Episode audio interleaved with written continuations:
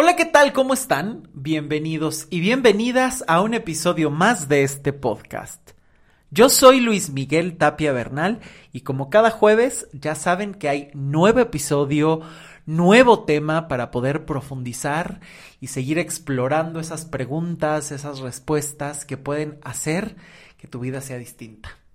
Y el día de hoy tengo un tema que la verdad estuve pensando muchísimo y que ha salido a colación gracias a los episodios anteriores y a los comentarios que me han dejado en las distintas redes sociales donde me pueden contactar para decirme qué les parece el podcast, qué temas les gustan. Ya saben que me encuentran en todos lados, en Instagram, en Twitter y en Facebook como Luis Miguel Tapia Bernal. Así es que siempre los mensajitos, respondo y me da muchísimo, muchísimo gusto recibirlos. Y justamente en las semanas anteriores donde estuvimos eh, hablando de temas como el de eternos adolescentes de la semana anterior, que por cierto, cómo ha gustado ese episodio. Gracias por los comentarios que he recibido y lo mucho que lo han compartido. Me da mucho gusto porque la verdad es que fue un episodio que fue surgiendo con base a este análisis social de estar viendo cómo muchas veces la sociedad no está creciendo, ¿no? O, hay eh, ciertas eh, situaciones que promueven que las personas se queden en el mismo lugar. Así que si no lo han escuchado, por favor, corran, porque la verdad es que ha sido un episodio que ha gustado mucho y se los agradezco enormemente.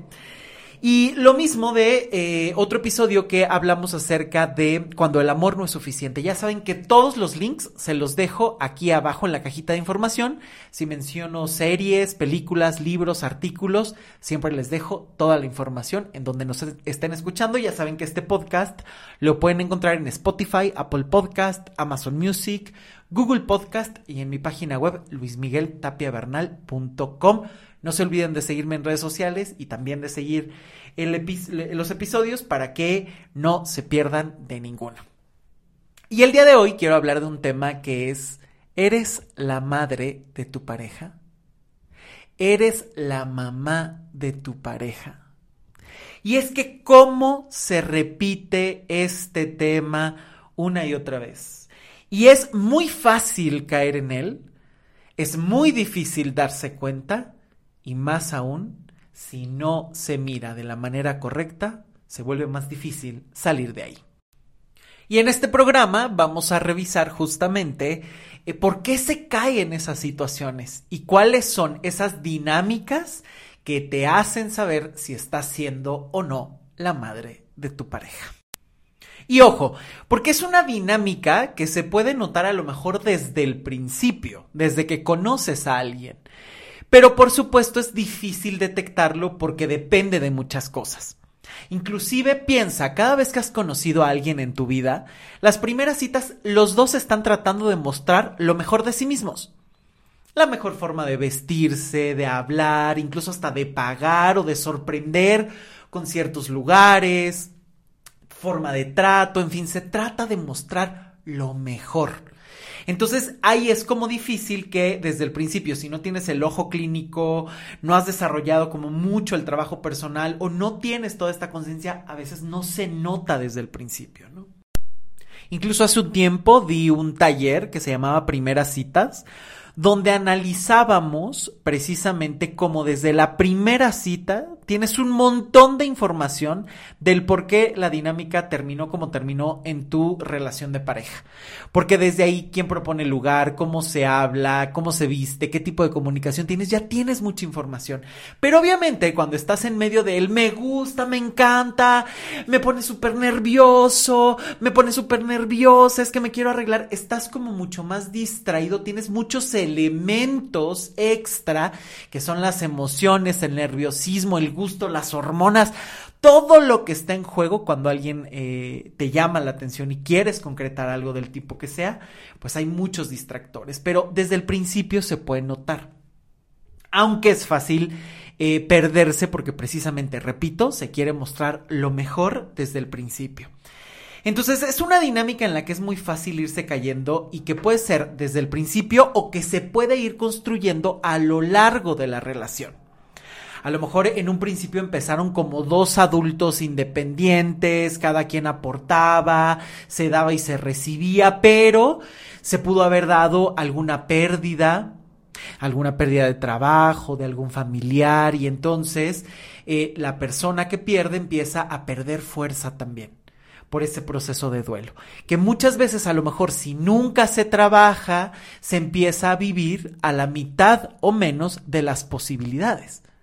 Y entonces la otra persona, en ese afán de cuidar o proteger o apoyar a la pareja, empieza a tomar más responsabilidades. Entonces puede ser que se haya dado con base a una situación específica dentro de la relación.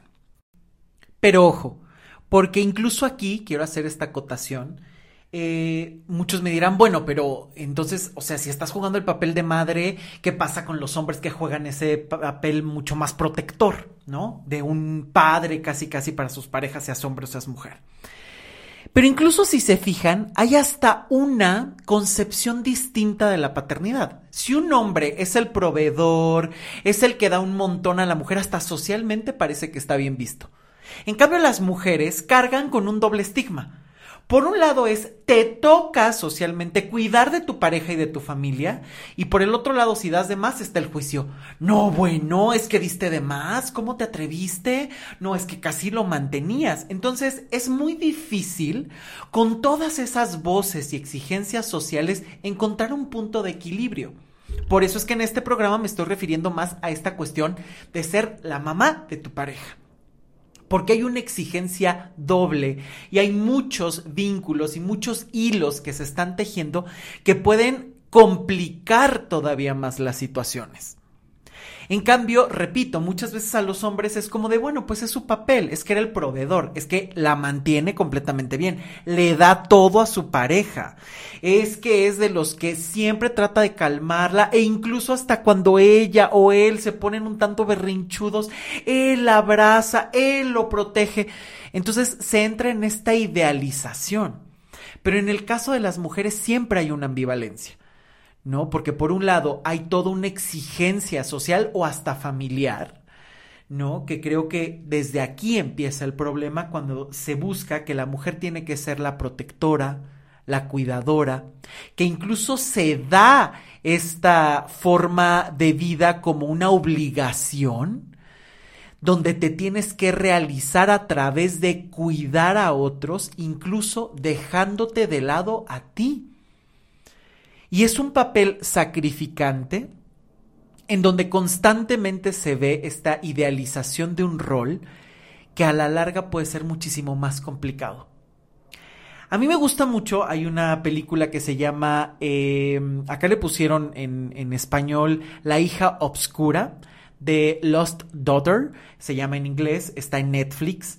Es una película que, por cierto, en el 2022 está nominada al Oscar a Mejor Película, Mejor Guión, Mejor eh, Actriz, Protagónica, Actriz de Reparto. Si no la han visto, por favor, véanla, porque me parece que es muy interesante todo el tema acerca de dejar de idealizar la maternidad.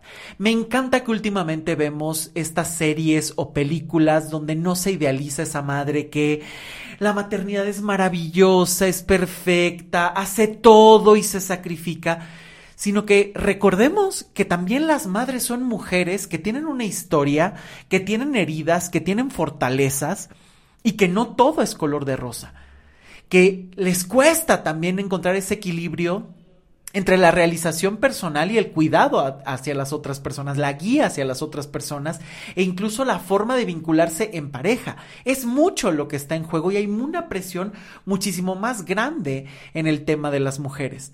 Y esto lo hemos visto mucho, ¿no? Si la mujer se dedica a trabajar, eh, entonces eh, es como de, ay, es muy desobligada, ¿no? Es que está más al pendiente de su carrera profesional que de, su que de sus propios hijos o, o incluso de su pareja, ¿no? Porque ya se da por hecho que una de sus obligaciones es cuidar de la pareja como si no fuera un adulto una adulta.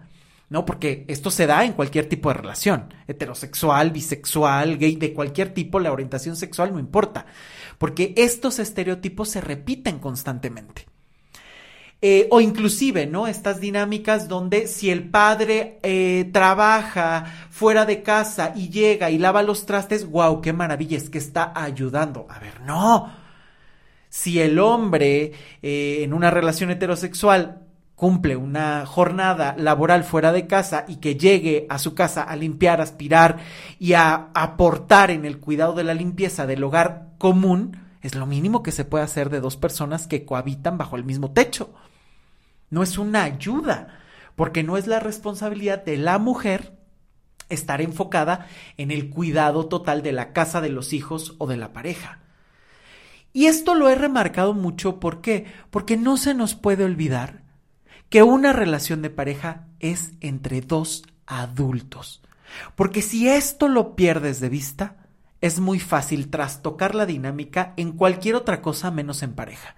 Y entonces la relación se convierte en un lastre que hay que arrastrar, que hay que cuidar, que hay que enseñar y que alguien se va a sobrecargar con responsabilidades que no le corresponden o incluso se va a vivir situaciones sumamente incómodas si ninguno de los dos asume responsabilidades personales. Cuando ninguno de los dos asume responsabilidades personales y se viven culpando a los demás, es ahí donde se entra fácilmente en relaciones tóxicas. Te hago, me haces, yo no fui, fuiste tú, al contrario, yo respondí a lo que tú dijiste. Y este ping pong que se vuelve muy tóxico, muy enfermo y que puede ser incluso peligroso tarde o temprano porque puede haber una escalada de violencia constante. Incluso hay otra serie que recomiendo muchísimo que acabo de ver y acaba de salir también en Netflix con una de mis actrices preferidas que es Toni Collette. Me encanta esa mujer actuando, devora la pantalla. Eh, la serie se llama, al menos en México en español, se llama ¿Sabes quién es? Y en inglés se llama Pieces of Hair, pedazos de ella, digamos. Eh, es una serie maravillosa. De verdad, si no la han visto, por favor háganlo Repito, todo se los dejo en la cajita de información por si no lo escucharon, mi inglés suena raro, eh, lo que ustedes quieran, o en sus países se llaman de otra manera, pues lo puedan ubicar fácilmente. Y en esta serie es muy interesante porque además de que se va tejiendo por ahí un thriller muy interesante y una historia que cada capítulo va desmenuzando y revelando secretos o situaciones complejas, la relación entre la madre y la hija es muy interesante. Porque, repito, no es esta relación de la madre eternamente sacrificada que parece que lo tiene todo bajo control, cuando en realidad en consulta con amigas vienen a trabajar muchas veces este tema las mujeres. La gran presión que significa ser madre, no por lo que solo se tiene que vivir al día a día, sino por todas las voces y exigencias sociales el mantener la figura, el cuidar a la pareja, el cuidar a los hijos y saberte adelantar y jamás estar cansada y romantizar que es lo más maravilloso y la única realización de la vida. Cuando en realidad creo que desde ahí empiezan muchísimos de estos conflictos, porque a la hora de que una mujer llega a relacionarse con su pareja, sea hombre o sea mujer, muchas veces ya tiene el chip de me toca cuidar y me tengo que sacrificar. Y si a esto le agregamos tu historia personal, tu historia familiar, que a lo mejor puede tener por ahí también muchas otras concepciones, muchas otras ideas, la dinámica se vuelve todavía más compleja. Porque si en tu familia las mujeres son las que terminan sacrificándose en apariencia, cuidando constantemente, y eso es lo que se te enseña, y no se cuestiona y se repite como algo que se tiene que dar porque sí, es muy fácil que caigas en esa dinámica y empieces constantemente a repetir un patrón que no te gusta, que te asfixia, pero al no conocer otro, se normaliza. Si a esto le agregamos tus propias heridas, ¿cómo te veían a ti en tu familia? ¿Tu voz se escuchaba? Cada vez que te sentías mal podrías expresarlo, podías decirlo, o siempre era un cállate, siempre había una distinción de sexos en tu casa. ¿Cómo fue esa dinámica? ¿Cómo han sido tus relaciones de pareja? En un principio eh, siempre estás esperando que te den, siempre estás esperando dar, ¿Cómo es la relación con tus padres? ¿Tienes esa espera constante de que alguien te dé algo? ¿De que no eres suficiente porque papá no se quedó, porque mamá no fue cariñosa contigo? Porque esas son las ideas que se van creciendo a lo largo de la vida. Que a veces se entierran, que a veces se eh, llenan de teoría, pero que las emociones no mienten. Que están ahí guardadas, que están ahí esperando salir y que todo aquello que se le parece buscan compensar de alguna manera. ¿Por qué tiene que ver esto con las relaciones de pareja? Por algo muy sencillo. Porque si tú sentiste que por ti misma, que por ti mismo no eras valiosa, entonces vas a buscar compensar de alguna manera. Si tu pareja te hace sentir que en cualquier momento se va, si tienes el miedo de que te abandonen, si tienes el miedo de que se repita alguna historia, es muy fácil que empieces a dar de más con tal de que te miren, te quieran y se queden contigo. Y desde ahí, esta sensación puede ser la semilla más grande para terminar sobreexigiéndote, sobreexplotándote y cuidando de más a tu pareja, generando dinámicas muy, muy complicadas. Porque, ojo, no importa cómo te hayan tratado, tú tienes la forma de cambiar esa historia y encontrar tu propio valor, de relacionarte de otra manera con esa historia para poder salir adelante sin estar repitiendo el mismo patrón una y otra y otra vez.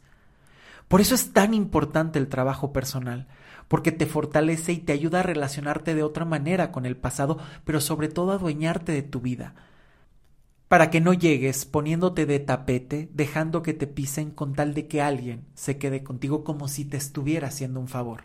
Desde ahí la relación ya no está pareja la relación ya está completamente desequilibrada, porque ya hay alguien que tiene la sensación de debo hacer más para que me miren, para que me quieran o para que nos mantengamos juntos.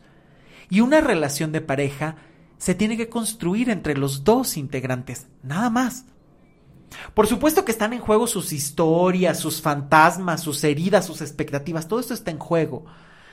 Pero no se puede meter a las familias de los otros de que tu mamá opina, de que los hijos se meten, sino que tiene que ser un lugar privado para la pareja, por un lado, y por el otro lado, cada quien tiene que aportar, dar y recibir algo a la relación. Si esto se rompe, si esto se desequilibra, la relación ya empieza a estar completamente mal.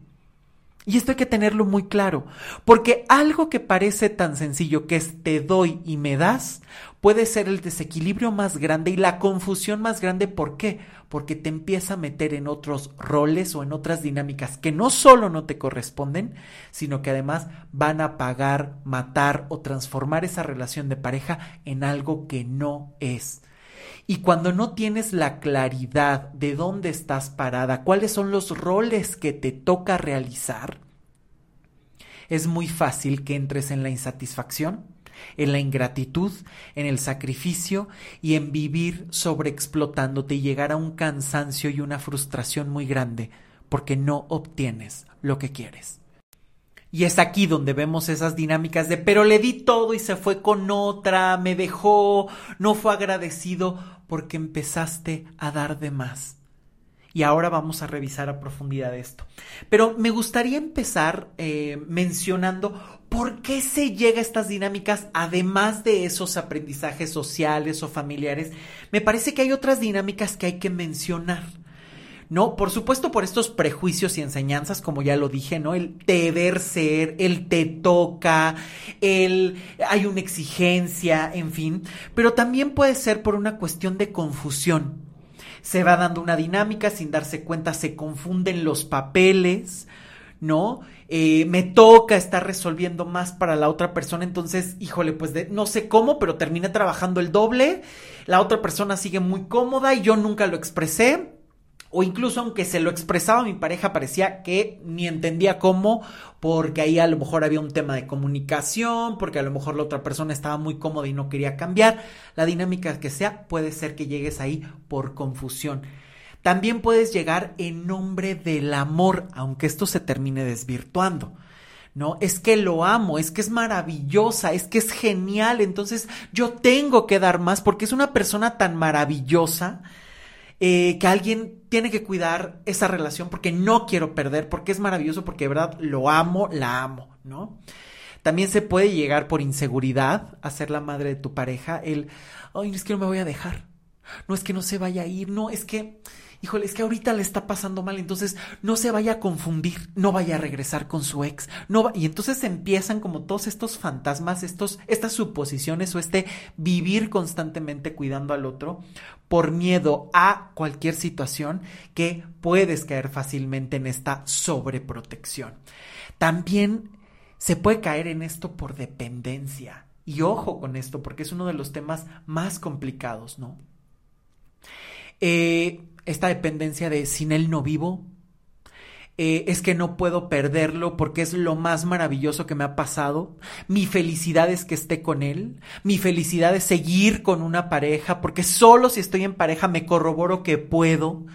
Eh, también por esta dependencia de, no, pues es que yo aposté todo por esta relación, pues ¿cómo voy a dejar que ahora se vaya todo al caño? No voy a tener que sacrificar y empezar a cuidar y dar con tal de que no me abandone. Entonces se empieza a dar esa dependencia de mantener a la persona, de darle hasta de más, adaptarte a lo que la otra persona necesita, aunque a ti te cueste la vida. Ahora, esta dependencia puede ser personal o una codependencia que se haya generado a lo largo de la relación. Hay que tener muy claro que muchas veces también puede ser un patrón de vida, ¿no? Que por todas estas inseguridades personales se caiga constantemente en la dependencia del, del otro, de la otra, y entonces constantemente se caen en me sacrifico para mantenerme con alguien.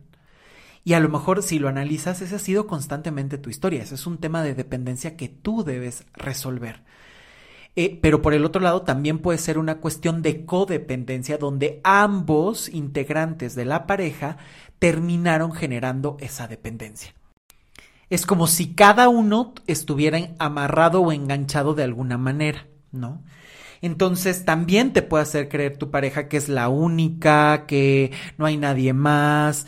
Eh, y esto se puede dar también mucho eh, cuando hay situaciones vulnerables, ¿no? Que aquí ya es una cuestión de aprovecharse por completo de las personas donde es, eh, no sé, a lo mejor saben que eh, tu orientación sexual es un secreto, que tu familia eh, a lo mejor no acepta cosas de ti o que estás como en un punto de mucha soledad, también tu pareja puede jugar con esto, ¿no? En esa situación de no hay nadie mejor que yo, no hay nadie que te quiera, yo soy tu única familia y entonces ahí, en esa situación, te hace creer que lo que te está dando es maravilloso y entonces empiezas a compensar cuidando, dando dinero o generando situaciones mucho más complicadas con tal de agradecerle o mantenerse en esa eh, situación, ¿no? También por eso se puede llegar fácilmente a estas relaciones de convertirte en la madre de tu pareja, ¿no?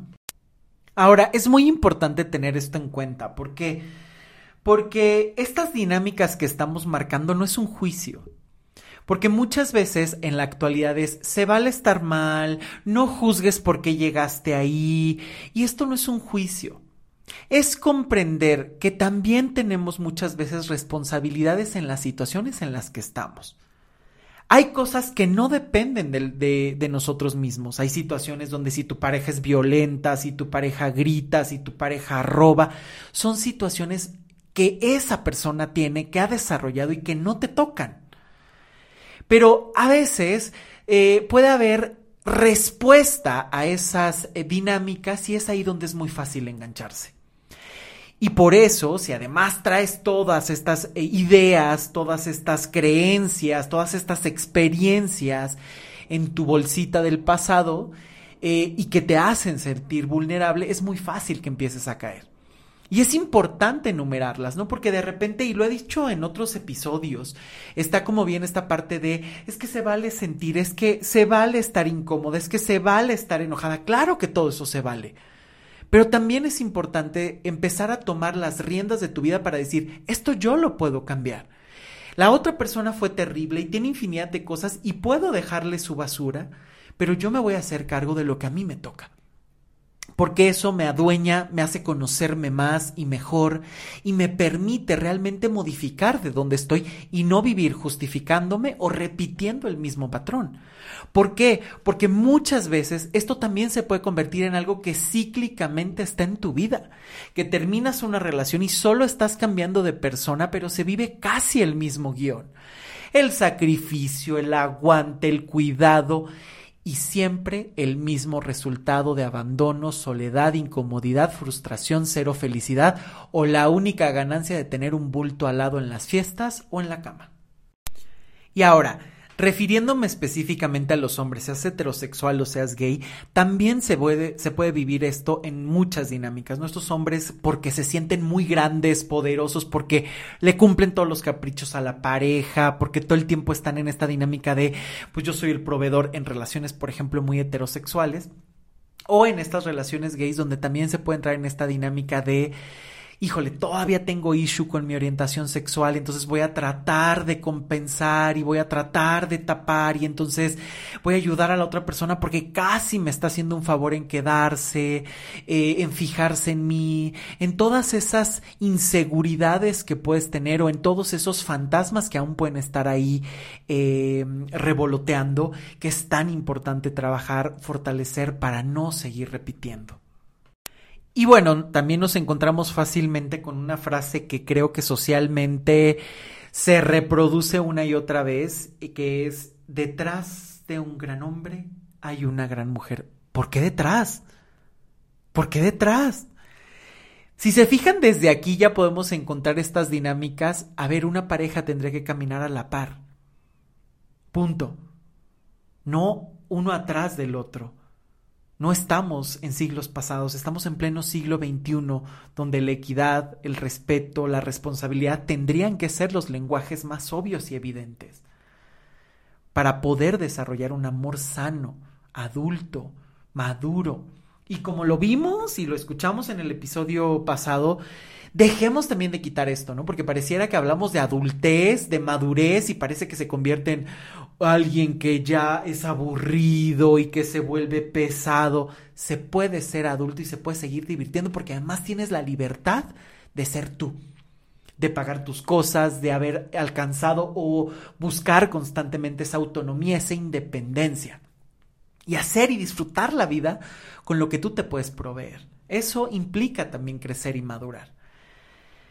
Pero justamente cuando se vive en esa eterna adolescencia es muy fácil caer en estas dinámicas de detrás de un hombre y una gran mujer y entonces tiene que estarlo cuidando todo el tiempo. ¿Por qué? Porque si no pareciera que el adolescente sale tarde o temprano y hay que estarlo guiando si tienes que educar a tu pareja en cómo habla, en cómo viste, en cómo reacciona, híjole, es más fácil que te consigas a alguien más a que termine bien esa reeducación, esa reubicación a tu pareja, que no solo es agotadora, sino que muchas veces te va a llevar a un eterno desgaste y a la soledad.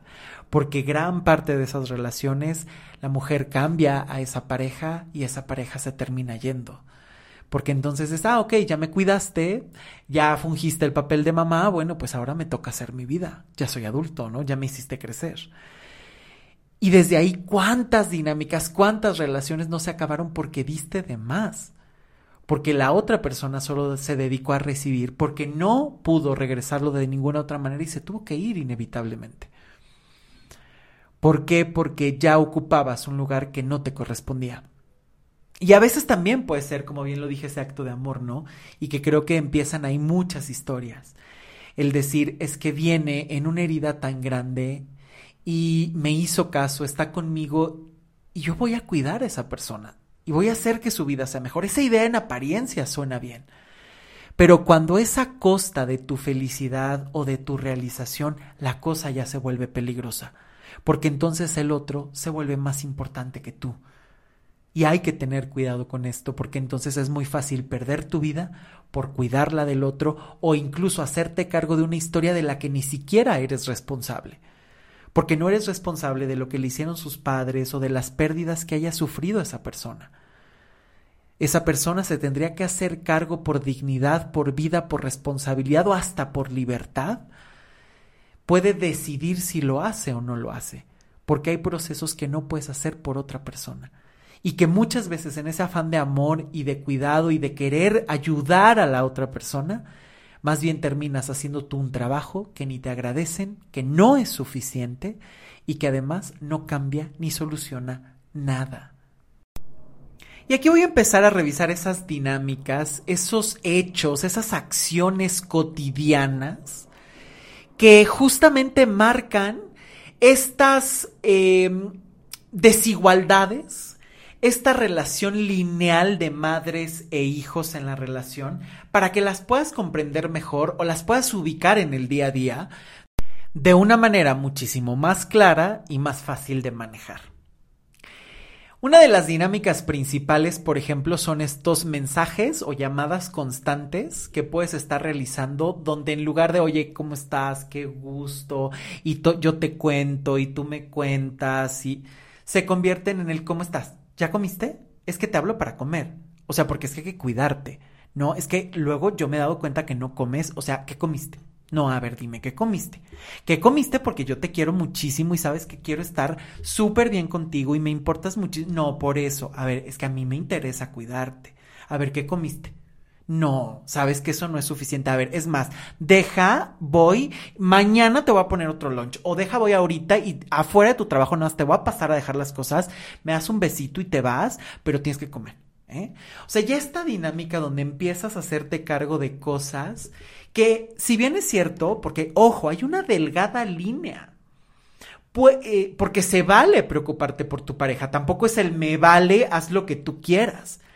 Pero cuando esto ya se vuelve una dinámica de ponte el suéter, no hables así, come bien, a ver otra vez, a ver otra vez, es muy fácil caer en una situación peligrosa, ya sea en que vivas cuidando y la otra persona ni en cuenta, o incluso el peligro de que la otra persona empiece a manipularte a través de eso que te causa miedo.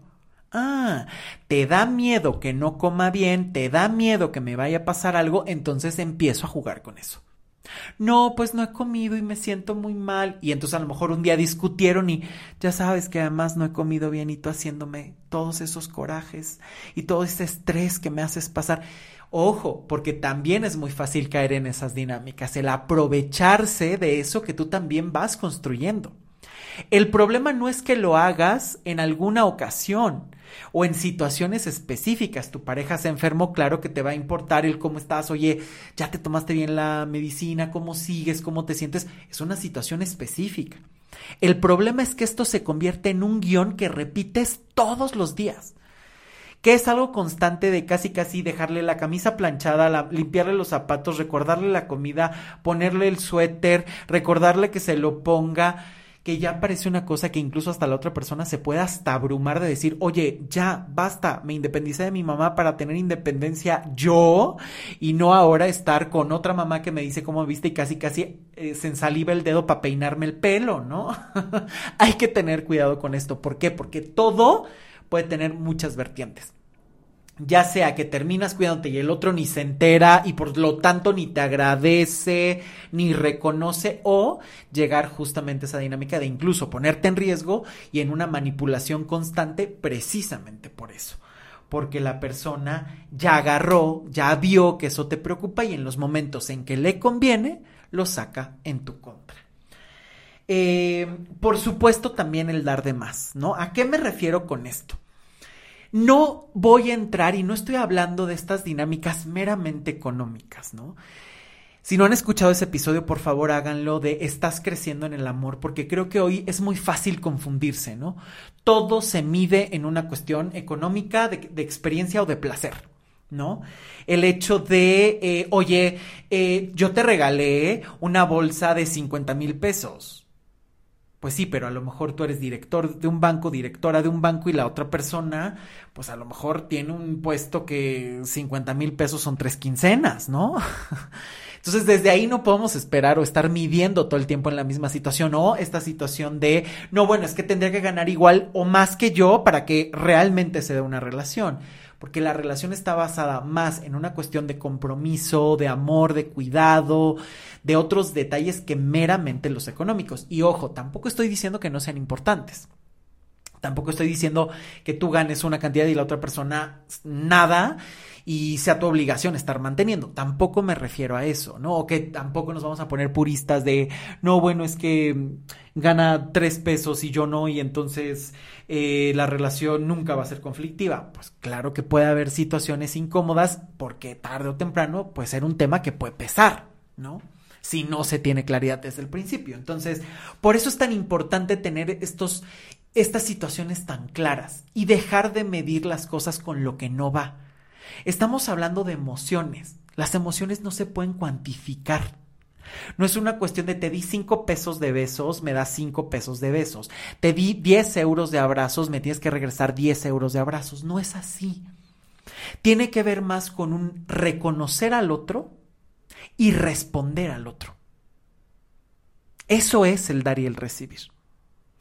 La otra persona a lo mejor te dio algo muy grande porque está en sus posibilidades, pero tú lo agradeces y tienes un detalle precioso y ¿cuántas veces no te han dado regalos enormes y maravillosos que dices, me encanta mi loción favorita, la eh, mochila que quería? Eh"? y a veces te sorprende mucho más cuando esa persona hizo una carta, un juego, algo para sorprenderte y emocionarte profundamente y hacer que ese regalo sea muy especial. Y recuerdas todo ese momento, todo ese detalle, todo ese ese cariño, ese amor que está en juego, no solo por el regalo, no solo por el objeto, sino por el hacerte vivir un momento especial y que va más allá de algo cuantificable. Por eso tiene que ver con esa reciprocidad también. Porque claro, si te la vives dándole regalos y detalles y cariños y palabras motivacionales a tu pareja y no recibes lo mismo, la cosa ya empieza a estar rara. Y ahí es cuando empiezas a dar de más y a lo mejor ni siquiera es dinero, es tiempo, es energía, son mensajes. ¿Cuántas veces no se da de más en una dinámica de, hola mi amor, ¿cómo estás? Muy buen día, estoy pensando en ti, eres maravilloso y eres el hombre más increíble, eres la mujer más maravillosa, ¿cómo estás? Te quiero, tú puedes. Gracias, buen día. Es todo lo que recibes. O te contestan tres horas después, gracias, qué linda, es que andaba muy ocupada, tú también. no, desde ahí dices, ¿qué onda? Que claro, también hay que saber mirar, porque si la persona a lo mejor por mensaje no es la más expresiva, pero en cuanto llegas te hace sentir todo lo más maravilloso, bueno, es otra cosa. Pero hay que estar en ese equilibrio. Y ojo, este equilibrio tampoco significa el te di un mensaje, me das otro mensaje y como no me lo diste te vas. También es aprender a mirar de qué maneras te está dando la persona. ¿Te da algo o no te da nada? Porque si no miras esto, se va a desequilibrar la relación o no vas a valorar a la otra persona. Pero también si vives dando de más, la relación ya está fácilmente en una dinámica de madre e hijo. Y es muy difícil de salir de ahí porque tarde o temprano eso que das se empieza a volver una obligación que sostienes sola esa relación. Cuidado con estas dinámicas tan peligrosas, tan incómodas y tan fácil de caer en ellas. Cuidado con esto.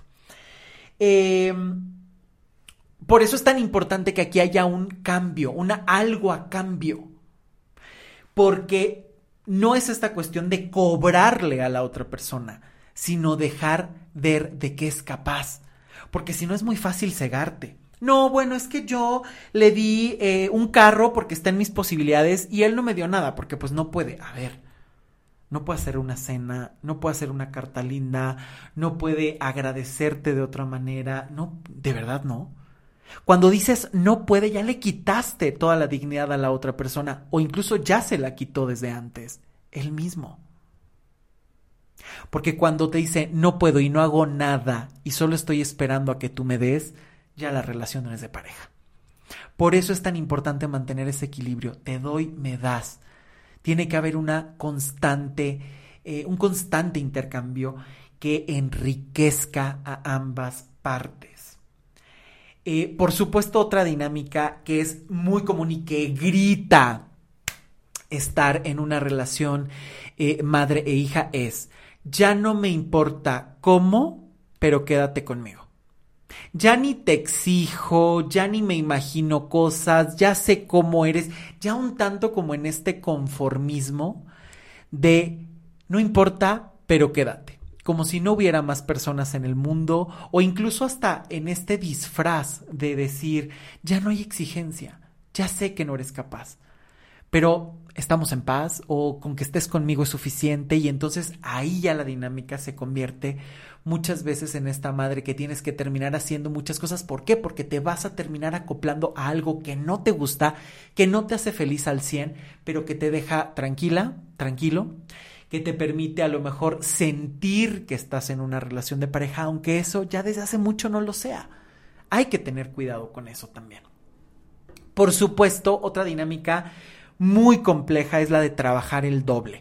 ¿A qué me refiero con esto? A que muchas veces a lo mejor puedes estar cumpliendo una jornada laboral fuera de casa, percibiendo un sueldo y todavía regresar y hacer la cama, los trastes y casi casi darle masajito a tu pareja y que tu pareja diga, Ay, no, bueno, es que yo tuve un día pesadísimo, ¿no? Que no haya esa equidad, que termines haciendo el doble sin que la otra persona se dé cuenta, lo valore o incluso que digas, oye, vamos a generar equilibrio, ¿no? A lo mejor yo llego una o dos horas antes, pero también estoy en un cansancio. Entonces yo hago esto, pero porfa, tú haces aquello, ¿no? Yo lavo los trastes, tú sacas la basura. Eh, yo me dedico a lo mejor a cocinar la cena y tú a lo mejor te dedicas a poner la mesa, a lavar los platos, que no se pierda, que no se sobrecargue el trabajo en una sola persona. Y aquí sí me estoy refiriendo a esas acciones de limpieza de casa, de cuidado de los hijos cuando los hay, de eh, cuidar el estilo de vida de, la, de, de, las personas, porque también tiene que ver con eso. Con esos detalles, con esos, eh, esas situaciones. Pero sí me dedico a hablar de esta cuestión de trabajo, porque muchas veces al cubrirse esa doble jornada no se vuelve parejo para las dos eh, partes de la pareja. No es parejo. Y por eso es ahí donde entra como la madre, ¿no? Que salió a trabajar y regresa y todavía a hacer tarea con los hijos, a cuidar, y donde la pareja se convierte en un hijo más que hay que cuidar, un eterno adolescente que hay que guiar, o que incluso hasta a lo mejor tienes que sortear los berrinches o eh, la cara de adolescente de, no mamá, ahorita no puedo, sí, deja de molestarme, estoy descansando, estoy jugando. ¿No? Estas dinámicas que muchas veces se termina eh, cuidando o diciendo, bueno, sí, es que viene súper cansado, es que tuvo un día súper difícil y entonces voy a terminar trabajando el doble. Aquí sí estoy hablando de esas cuestiones, esas acciones por el bien común que se sobrecargan en una sola persona y que desde ahí ya rompen el equilibrio de la pareja. Otro tema que también es muy común es cuando se toman decisiones en soledad, por la razón que sea. Es que la otra persona es muy indecisa, es que la otra persona, eh, pues a veces no sé, se dedica mucho a pensar las cosas o me achaca, el mejor decide tú. Y entonces es empezar a decidir en soledad, es empezar a jalar a la otra persona porque te tienes que hacer cargo de la responsabilidad que eso implica y de las consecuencias. Es que terminamos comprando la casa que eh, tú no quisiste decidir y después me terminas culpando todos los días, ¿no? No, bueno, o sea, yo no quería aquí, pero fue tu decisión, sí, una decisión que se tomó porque tú no me dejaste, eh, tú no participaste en ella, ¿no? Y que aquí, como vemos, puede tener muchas aristas. Puede ser una característica de la otra parte, que realmente se le complique mucho el decidir, que no haya como mucho ese proceso de madurez, que sienta que su voz no tiene mucha importancia. Y que ahí, repito, es algo que hay que trabajar y que a lo mejor puedes ayudar diciendo, oye, no, me interesa tu opinión y aunque a lo mejor vamos a arriesgarnos y explorar, ¿no? Yo no quiero decidir en soledad pero también puede ser por una cuestión práctica. Ay, no, bueno, es que se tarda tanto en decidir, o ahorita no puede que mejor lo hago yo. Y como resultó, la otra persona se vuelve súper comodina, está en una comodidad absoluta y entonces se repite una y otra vez la dinámica y entonces ya termina una sola persona decidiendo constantemente. Y esto es un peligro. ¿Por qué? Porque terminar decidiendo por dos tarde o temprano va a generar algún malestar. En algún punto es cómodo, pero tarde o temprano es, pero es que no me tomaste en cuenta es que y empiezas tú misma al decidir de más a disminuir a tu pareja, a irle quitando cierta voz o cierta responsabilidad también.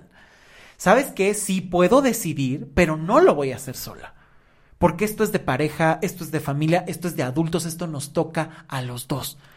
Porque no quiero que después me recrimines o simplemente no quiero que esto se convierta en un unipersonal. Somos dos. Vamos a decidir juntos. Sobre todo en estas dinámicas que competen a la relación de pareja, ¿no? Casarse, vivir juntos, eh, en qué casa comprar, a dónde son las vacaciones, todas estas dinámicas que tienen que ver con dos.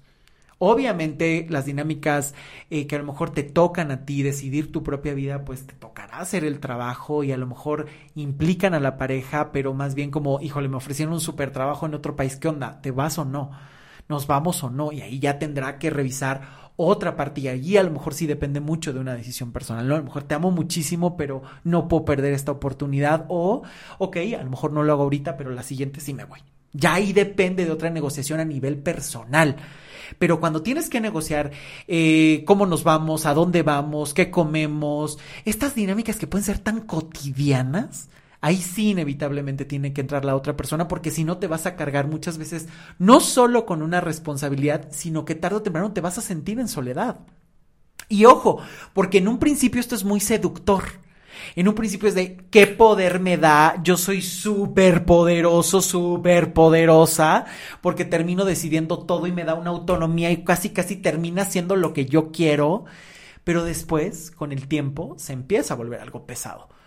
Porque cuando necesitas soporte, cuando necesitas de alguien que esté a tu lado en momentos complicados, raros, o que a lo mejor no sepas muy bien qué hacer, y tu pareja es un adolescente al que tú tienes que arrear, híjole, ya desde ahí la cosa empieza a volverse súper triste porque entonces te vas a sentir en soledad, no te vas a sentir acompañada y después todavía vas a decir, oye, pero si además tú me dejaste toda la responsabilidad y cuántas veces no se coopera por no meter a la otra persona ya sea porque a lo mejor hasta es rasgo de tu personalidad. Está genial si eres muy decisiva, está genial si a lo mejor eres muy autónoma, pero en una relación de pareja también hay que saber incluir a la otra persona, porque esto también puede ser propiciado por quien decide, pues yo soy así, me toca y eh, después me termino quejando, ¿no?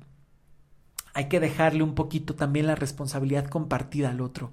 Ok, sí, yo puedo hacerlo, pero tú qué opinas? Ok, yo quiero hacer esto, ¿tú qué hacemos? Empezar a abrir ese diálogo, empezar a compartir el poder para que sea justamente algo de pareja y no una cuestión autoritaria, totalitaria, donde te callas si es así y si, si no, se acaba, ¿no? Donde incluso se pueden llegar hasta esas amenazas en la relación. Por supuesto que una dinámica que se tiene que dejar de hacer porque te lleva inevitablemente esta linealidad es el cubrir o justificar los errores de tu pareja. El cubrir el ya sea de, bueno, se equivocó, pero ante todos voy a decir que no y voy a dar la cara por él y casi casi como la madre eh, disculpándose con las otras mamás de los niños del kinder, ¿no? O incluso justificando los temas, ¿no? O sea, es que me gritó porque estaba estresado, porque está en un momento difícil. Y de repente volteas a ver y dices, híjole, pues el momento difícil ya lleva 10 años, 365 días del año, ¿no? Eh, no, bueno, o sea, es que me pegó por... A ver, la violencia no es justificable, no hay forma. No son formas. Eh, o el vivir justificando esta parte de, bueno, es que ahorita está triste y eh, pues sí, es una situación que le pegó muchísimo esto y dices, vale, sí, por supuesto, ¿no? Perdió a su mamá, perdió el trabajo, eh, no sé, está en medio de una separación súper incómoda que lleva años con la mamá de sus hijos, no sé, estas dinámicas que sí, claro que se pueden presentar porque, repito, hay que romper también esta idea de que la vida siempre es perfecta, feliz, maravillosa, pensamiento positivo, 24/7, porque no, la vida tiene matices. Y claro que puede ser muy feliz con alguien, pero también puede haber momentos o situaciones, incluso hasta ajenos a la relación, que van a tocar la relación. Pero que no puedes estar justificando, que no puedes estar cubriendo, ¿no? ¿Cuántas veces a lo mejor eh, tu pareja ya tiene hijos y es de yo no sé qué hacer, encárgate tú? Y entonces ya te tienes que hacer cargo de hijos que ni son tuyos, que a lo mejor con todo gusto y con todo amor lo puedes hacer, pero que incluso a lo mejor hasta después puede empezar a eh, cuestionarte. Oye, pero ¿por qué hiciste eso? Oye, pero ¿por qué le dijiste eso? Ah, pero es que es mi hija, es que es mi hijo. Cuidado con esto. Porque también ahí es muy fácil empezar a caer en estas dinámicas de justificación y que incluso empiezan a justificar hasta tu propia incomodidad. Ya no estoy feliz en esta relación, pero lo justifico, la justifico. ¿No? Porque, híjole, bueno, pues la pasó mal. Es que ahorita viene de un proceso difícil. Es que así es. Es que ya sabía cómo era. A ver, podía saber cómo era, podía saber que puede ser explosivo o explosiva, pero también esa persona puede hacerse cargo de sus emociones. Tú no desatas enojos. Puedes hacer cosas incómodas, pero la otra persona decide qué hacer con ellas. Y si su reacción es optar por la violencia, hay que ponerse a salvo. Punto.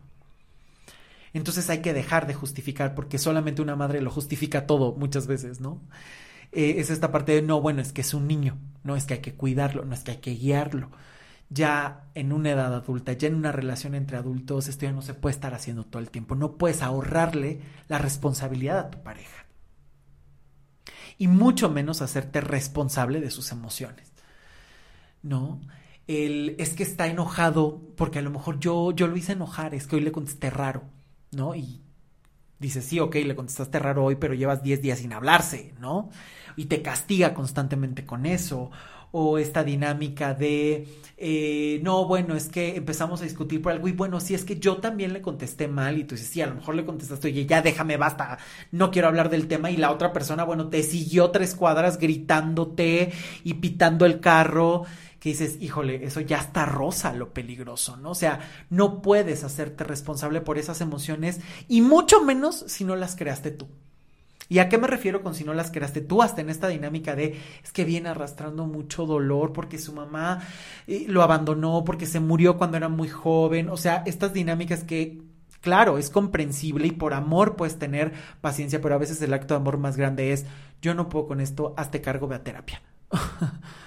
¿no? Porque si no muchas veces se convierte en el pobrecito y me hago responsable de lo que no me toca y después la paga es terrible porque no te garantiza la felicidad. También algo que ocurre mucho es no diferenciar el 2 del 1. ¿A qué me refiero con esto? A esta dinámica de, a ver, ¿esto es de pareja o es de una sola persona? Eh, por ejemplo, eh, queremos irnos a vivir juntos, tenemos todo para vivir juntos, pero pareciera que la otra persona siempre tiene un pretexto personal, hasta hay cosas que no conozco. ¿no? Híjole, es que me metí en un negocio y no funcionó, es que estuve mal en tal situación con mi mamá y pues me tengo que quedar, que parece que siempre tienen como este pretexto para no independizarse o para no darte un lugar. Eh, es que no le he dicho a la familia que andamos porque, pues es que todavía no es momento. Es que, es que mira, justo ahorita el tío está raro y no quería tocar el tema, ¿no? Esta dinámica que muchas veces empiezas a culparte, decir, híjole, a lo mejor yo no soy suficiente. Es que a lo mejor la dinámica no está bien, es que a lo mejor estoy haciendo algo mal. No esas situaciones que dependen de una persona, que tú estás esperando a que el otro te dé el sí para caminar juntos, solo le corresponden a una sola persona. Es como si estuvieras abriendo que alguien te abra la puerta para caminar juntos. La acción de abrirla, que depende de una sola persona, no te la puedes responsabilizar tú. Y acuérdate de algo que no me cansaré de decir, el lugar no se ruega ni se gana, el lugar se otorga. Tú no tienes que conquistar eternamente a alguien, tú no tienes que demostrarle a alguien todo lo que tú eres.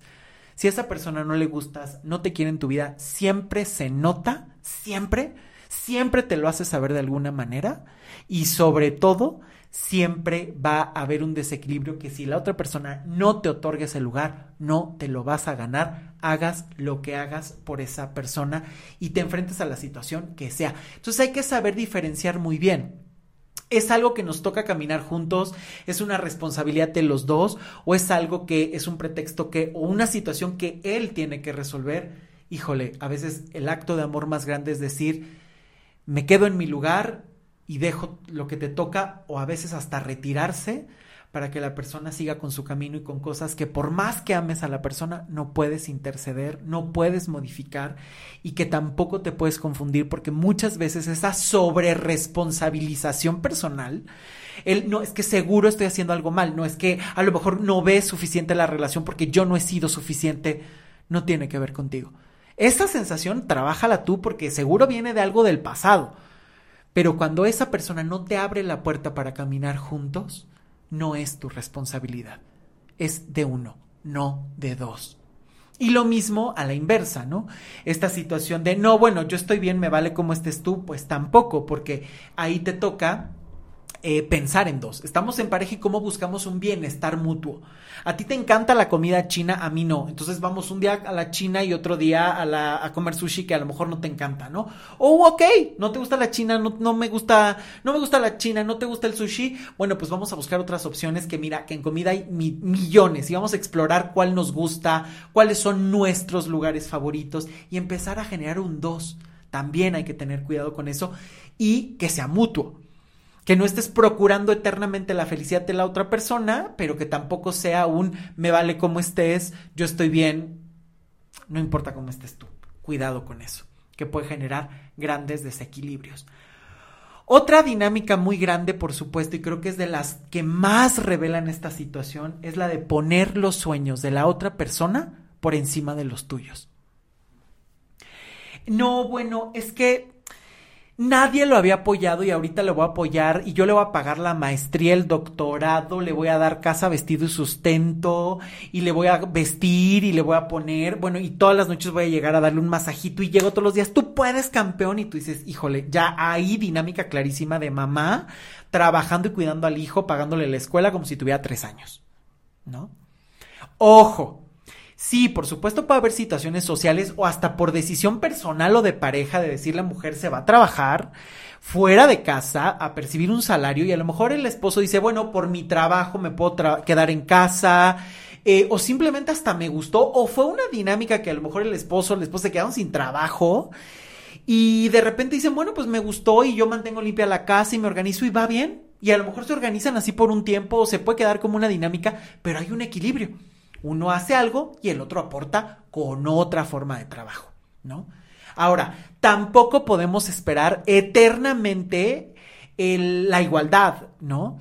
O sea, si tú ganas 50 pesos y la otra persona gana 20, pues no se pueden ir a mitad, mitad en todo lo que ganen. También ahí hay que tener muchísimo cuidado porque en esto de los sueños puede pasar muchísimo, ¿no? es que él gana mucho más, pero como ahorita eh, tiene un proyecto, pues yo me sacrifico y aunque yo gano menos, bueno, todavía me voy a restringir más para darle más o para pagar más cosas, ¿no? Hay que buscar más bien la equidad. En, en, las relaciones, que es equitativo con base a las posibilidades de cada quien. Y en este sentido, no poner los sueños de la otra persona antes que los tuyos. Porque cuántas veces es, es que nadie lo valoró, es que yo voy a apoyarlo, es que yo le voy a demostrar que estoy ahí, porque nadie lo ha querido apoyar. Y terminas olvidando de ti. Te preocupa que la otra persona coma cuando tú es lo último que haces. Te preocupa que la persona sea feliz a costa de tu infelicidad. Te preocupa que la persona se realice aunque tú sigas en el mismo trabajo que detestas, pero les da el salario para a lo mejor vivir o cumplir los sueños de él, no de ti. Cuidado con esto. Porque siempre que pones los sueños de la otra persona antes que los tuyos, ya estás autosacrificándote y ya estás en un punto donde estás fungiendo como la mamá que aplaude y no como la mujer o la persona que es capaz de construir sus propios sueños, de validarse y de proveerse de una felicidad. Y entonces es ahí donde se entra en esta sensación de, pues no importa, te doy todo con tal de que te quedes porque mi ganancia es que te quedes. Y perdón, ninguna relación es suficiente solo por estar porque no es solamente estar en un bulto mirando la vida pasar. Una relación de pareja tendría que ser para estar mejor los dos, para brindarse lo mejor cada uno. Y por eso es tan importante que evites también el cegarte ante las circunstancias, porque muchas veces puedes amar muchísimo a la persona y la otra persona a lo mejor puede amarte muchísimo a ti. Pero si las circunstancias no están a favor, las cosas no van a resultar. Es como justamente una semilla. Puedes tener la mejor semilla, la fuerte, la bonita, orgánica, traída desde el lugar de origen, pero si no tienes una buena tierra, riegas de más o de menos, no tienes las condiciones climáticas, esa semilla se va a morir. Es exactamente igual en una relación de pareja.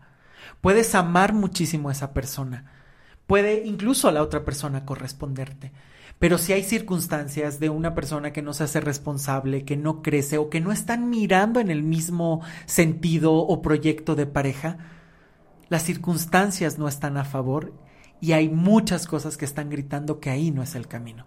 Y hay que tener cuidado con eso, porque a veces en esta aferración de, pero es que lo amo o me va a doler dejar a esa persona, estás sacrificando sueños, vida, proyectos y todo por cegarte a una realidad que te grita todos los días, aquí no es.